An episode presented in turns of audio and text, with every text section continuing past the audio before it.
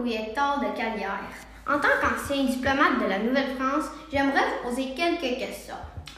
La première, en quelle année êtes-vous né? Je suis né en 1648. La deuxième, de quel pays êtes-vous originaire? De France. Je suis né à Torigny-sur-Ville. Pourquoi êtes-vous venu en, en Nouvelle-France? J'ai commencé ma carrière dans l'armée en 1664 pour récompenser mes succès. J'ai été nommé troisième gouverneur de Ville-Marie en 1648. Suite à cette nomination, j'ai pris le bateau pour le Nouveau Monde. À votre arrivée à Ville-Marie, la guerre régnait entre les colons et les Iroquois. Qu'avez-vous proposé pour protéger la ville? J'ai fait ériger une palissade de bois de 2,8 km en pieux de cèdre de 5 mètres de haut. De qui? Quel autre personnage historique avez-vous rencontré? J'ai travaillé avec Frontenac.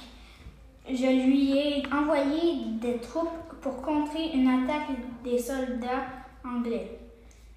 Ainsi, je suis devenu son homme de confiance. Quelle est votre plus grande réussite? Qu'avez-vous laissé comme, comme héritage? Je suis très fier de la Grande Paix de Montréal. Ce traité signé avec 39 chefs de nations amérindiennes a mis fin à 100 ans de guerre.